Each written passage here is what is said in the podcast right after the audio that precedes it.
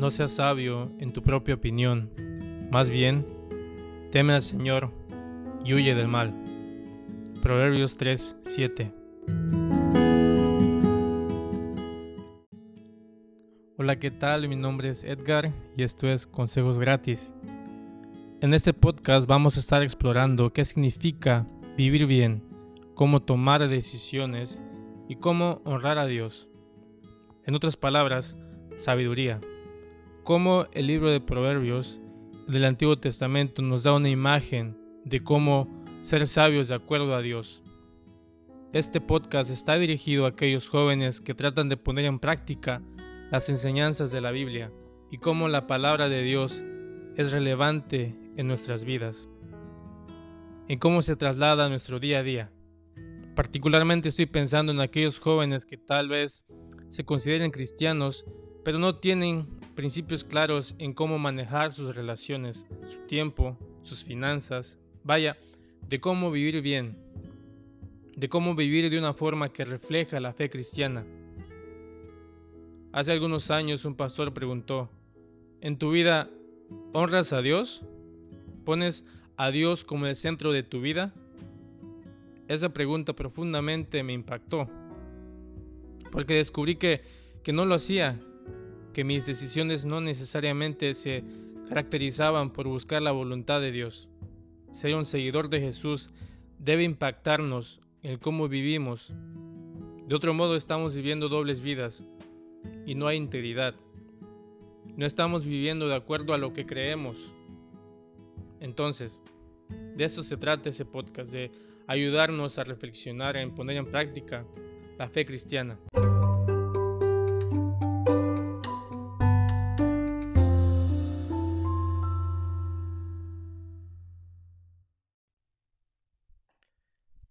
En este primer episodio vamos a estar explorando el principio de la sabiduría. En otras palabras, ¿cuál es el fundamento y de qué se trata la sabiduría? Sin más preámbulos, comencemos por leer Proverbios 1 del 1 al 7. Proverbios de Salomón, hijo de David, rey de Israel, para adquirir sabiduría y disciplina, para discernir palabras de inteligencia para recibir la corrección que dan la prudencia, la rectitud, la justicia y la equidad, para infundir prudencia en los inexpertos, conocimiento y discreción en los jóvenes.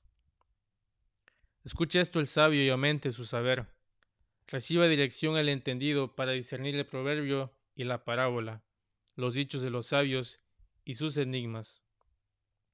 El temor del Señor es el principio de la sabiduría. Los necios desprecian la sabiduría y la disciplina. ¿Alguna vez has escuchado a alguien y tu impresión es, wow, qué sabiduría? Esta persona es un fregón o una fregona. Hay una serie de televisión que se llama El Mentalista, en donde el personaje usa agudeza mental, hipótesis y o sugerencia. Al menos esa es la descripción que dan. James, el nombre del personaje, básicamente lee a las personas para poder resolver casos criminales. En fin, si no la has visto, la recomiendo. Mi punto es, si tú tuvieras a Jane enfrente de ti y te dice, si quieres que te aumenten el sueldo, hazle así. Tú lo haces sin cuestionar, porque sabes que él sabe de lo que habla. Él es el experto. Ahora bien, de la misma forma, el, el libro de Proverbios comienza por referenciar a rey Salomón, quien según la historia bíblica fue el rey más sabio de todo Israel. Cuando Salomón estaba a punto de asumir el mando, lo primero que hizo fue pedirle a Dios sabiduría para gobernar al pueblo de Israel. Y Dios hizo exactamente eso y más. Le dio tanta sabiduría que gente de todas las naciones de los alrededores venían a escucharlo entonces Salomón es como una fuente de sabiduría, y los dichos y reflexiones que están en el libro de Proverbios son para que todo el que lo lea, para que tú y yo podamos adquirir sabiduría, para poder saber cómo hacerle frente a la vida. Y aquí es donde vamos a acampar por el resto del episodio, en entender de qué habla Proverbios cuando habla de sabiduría. En primera, sabiduría se trata de lo que las ciencias sociales describen como inteligencia emocional.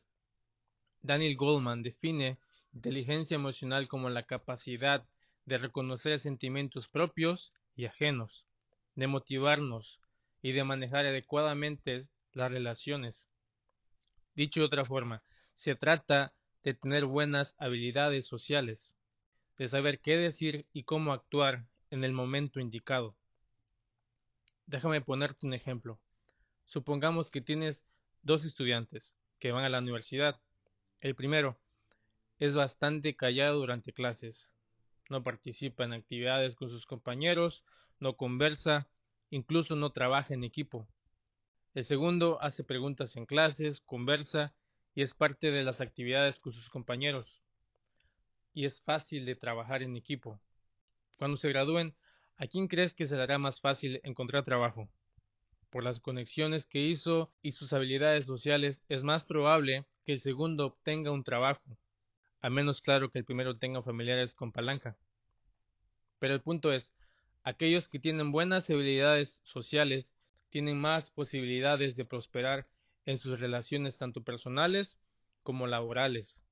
Aquellos con inteligencia emocional prosperan en la vida. Y es interesante que a un nivel práctico, el libro de Proverbios es intencional acerca de cómo conducirte en tu vida.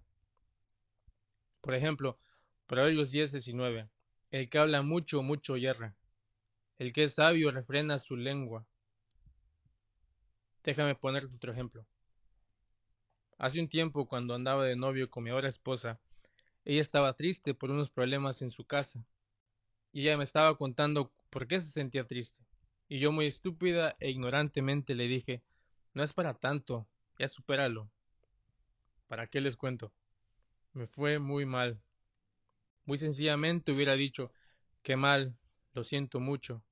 Tienes razón en estar triste. Pero no lo hice no mostré sabiduría. En segunda, sabiduría comprende ser una buena persona, es decir, a un nivel ético, comportarse de una forma que es aceptable y justa delante de Dios. No puedo pensar en algo más relevante que este tema, por lo que se vive en nuestra cultura en nuestros días. Preguntas y polarización en temas como aborto, homosexualidad, transgénero, son abundantes. Y la pregunta es, ¿cómo aproximar estos asuntos? ¿Cuál es el fundamento para decir esto está bien, esto está mal?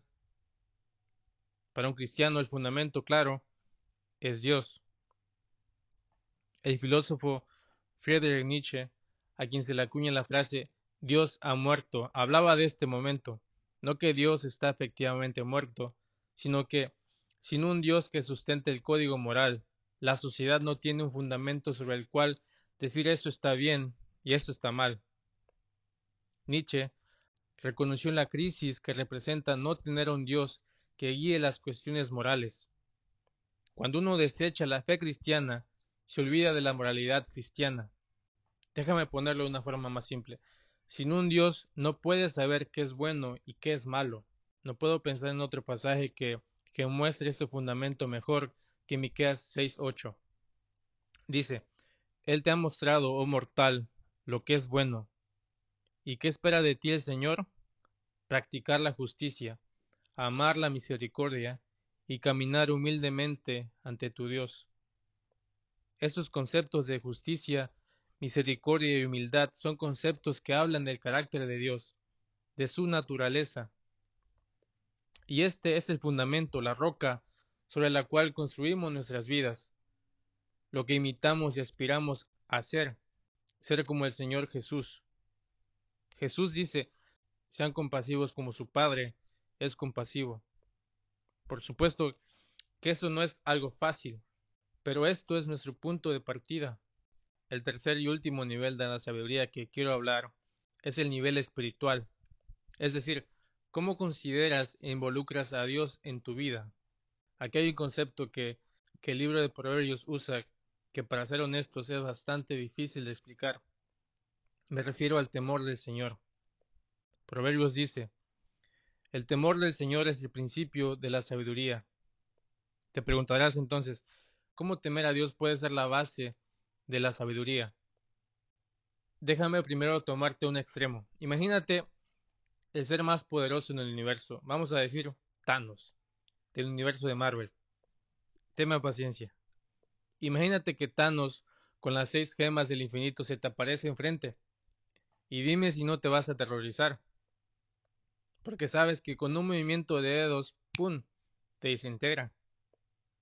Ahora bien, el Dios de la Biblia es un Dios todopoderoso, que es santo, y como tal, todo aquello que no es santo no puede permanecer enfrente de él, porque la naturaleza de Dios de ser santo simplemente no es compatible con inmoralidad y pecado. De la misma forma que la luz dispersa la oscuridad, por el simple hecho de ser luz, así la santidad de Dios dispersa y extingue todo lo que no es santo. Ahora bien, siguiendo con nuestra analogía, imagínate que Thanos, en vez de querer destruirte, quiere llevar paz y esperanza al universo y te recibe como hijo e hija, como Gamora. Así Dios, a través del Señor Jesucristo, nos hace santos y nos recibe como hijos e hijas de Dios. Sin embargo, aún vas a saber que Él es un Dios todopoderoso, que sigue siendo santo. Ese asombro, esa respuesta emocional, cuando caes de rodillas en alabanza, en humildad, reconociendo que Él es santo y poderoso, y aún así te mira y te ama. Cuando experimentas eso, tienes el temor de Dios. Otra imagen que puedo pensar es cuando estás enamorado o enamorada, cuando piensas que tu pareja es la más hermosa o el más guapo, cuando crees que él o ella es la mejor persona, como dice Roma, tu persona favorita y cuando harías lo que sea por esa persona, como dice Joan Sebastián. Cruzaría tormentas, ciclones, dragones sin exagerar. Ahora reflexiona en esta devoción, pero dirigida a Dios. Solo que a diferencia de las personas, Dios en verdad es perfecto, el que merece toda honra y toda devoción, el que es fiel y ama en amor perfecto. Eso es el temor de Dios. Ahora bien, es esta reverencia a Dios la que nos impulsa a buscar a Dios, a tratar de honrarlo con nuestras vidas, con nuestras acciones, con nuestras palabras.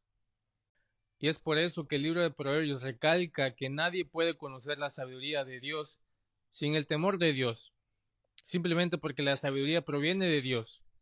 Es decir, si no tienes la reverencia a Dios y tu corazón no está despierto a Dios, a su dirección, a su carácter, a su corazón, entonces no vas a poder entender sabiduría, no vas a poder recibir de Él, no vas a poder entender qué significa vivir bien en este mundo de acuerdo a la voluntad de Dios. En resumen, entonces, buscar la voluntad de Dios, porque sabes que sin Él no eres nada, eso es el temor del Señor. Y eso es lo que te va a llevar a ser sabio. Entonces, para recapitular, Sabiduría incluye lo práctico, saber qué decir y cómo actuar en cierto momento. En lo ético, saber cómo ser una buena persona, caracterizada por justicia, misericordia y humildad. Y en lo espiritual, cómo entender que todo proviene de Dios.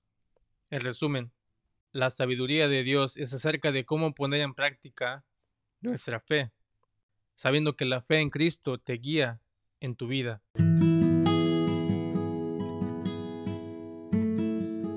terminar con esa reflexión. Sabiduría se trata de decisiones, elegir entre ser humilde o ser egoísta, ser compasivo o ser duro, ser justo o ser injusto, amar a tu prójimo o no amar a tu prójimo, honrar a Dios o no honrar a Dios. Jesús dice, entren por la puerta estrecha, porque ancha es la puerta y espacioso el camino que conduce a la destrucción, y muchos entran por ella, pero estrecha es la puerta y angosto el camino que conduce a la vida, y son pocos los que la encuentran. Elegir el camino de la sabiduría y la voluntad de Dios no es fácil, nos cuesta. Nos cuesta admitir nuestros errores, nuestras faltas, buscar ser mejores personas, pensar menos en nosotros mismos y más en Dios y en los demás. Pero las buenas noticias es que tenemos un Dios misericordioso, amoroso, compasivo, al que podemos acercarnos y pedirle sabiduría. Jesús dijo, pidan y se les dará. Busquen y encontrarán. Llamen y se les abrirá. Porque todo el que pide recibe, el que busca encuentra, y al que llama se le abre. Cuídense hermanos y nos vemos en el próximo episodio. No olvides compartir para que puedan conocer este contenido. Chao, chao.